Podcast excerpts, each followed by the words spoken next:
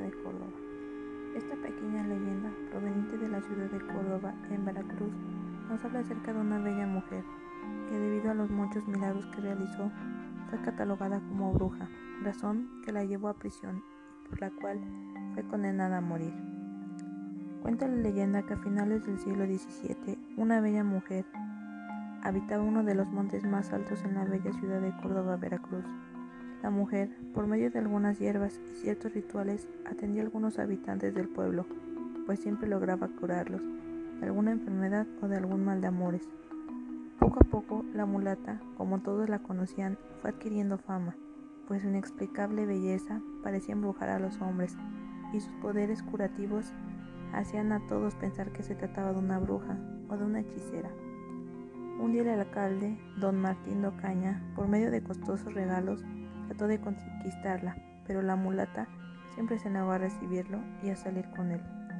La molestia de Ocaña fue tan grande que acusó a la bruja de hacerle beber un brebaje para que perdiera la razón, motivo que las autoridades tomaron como acusación, de forma que la bella mujer fue llevada a la fuerza a la cárcel de San Juan de Ulúa.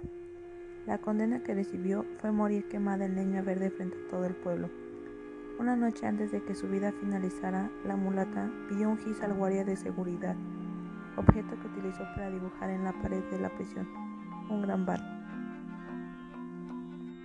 que se encontraba parado en el mar. Al otro día y antes del crepúsculo, la mujer preguntó al guardia qué era lo que le hacía falta a su barco, a lo que el hombre respondió que navegue. Ella tranquilamente solo le respondió, mira cómo navega. Hechicera saltó al barco mientras éste avanzaba entre las olas para que perderse en el horizonte que ella misma había dibujado.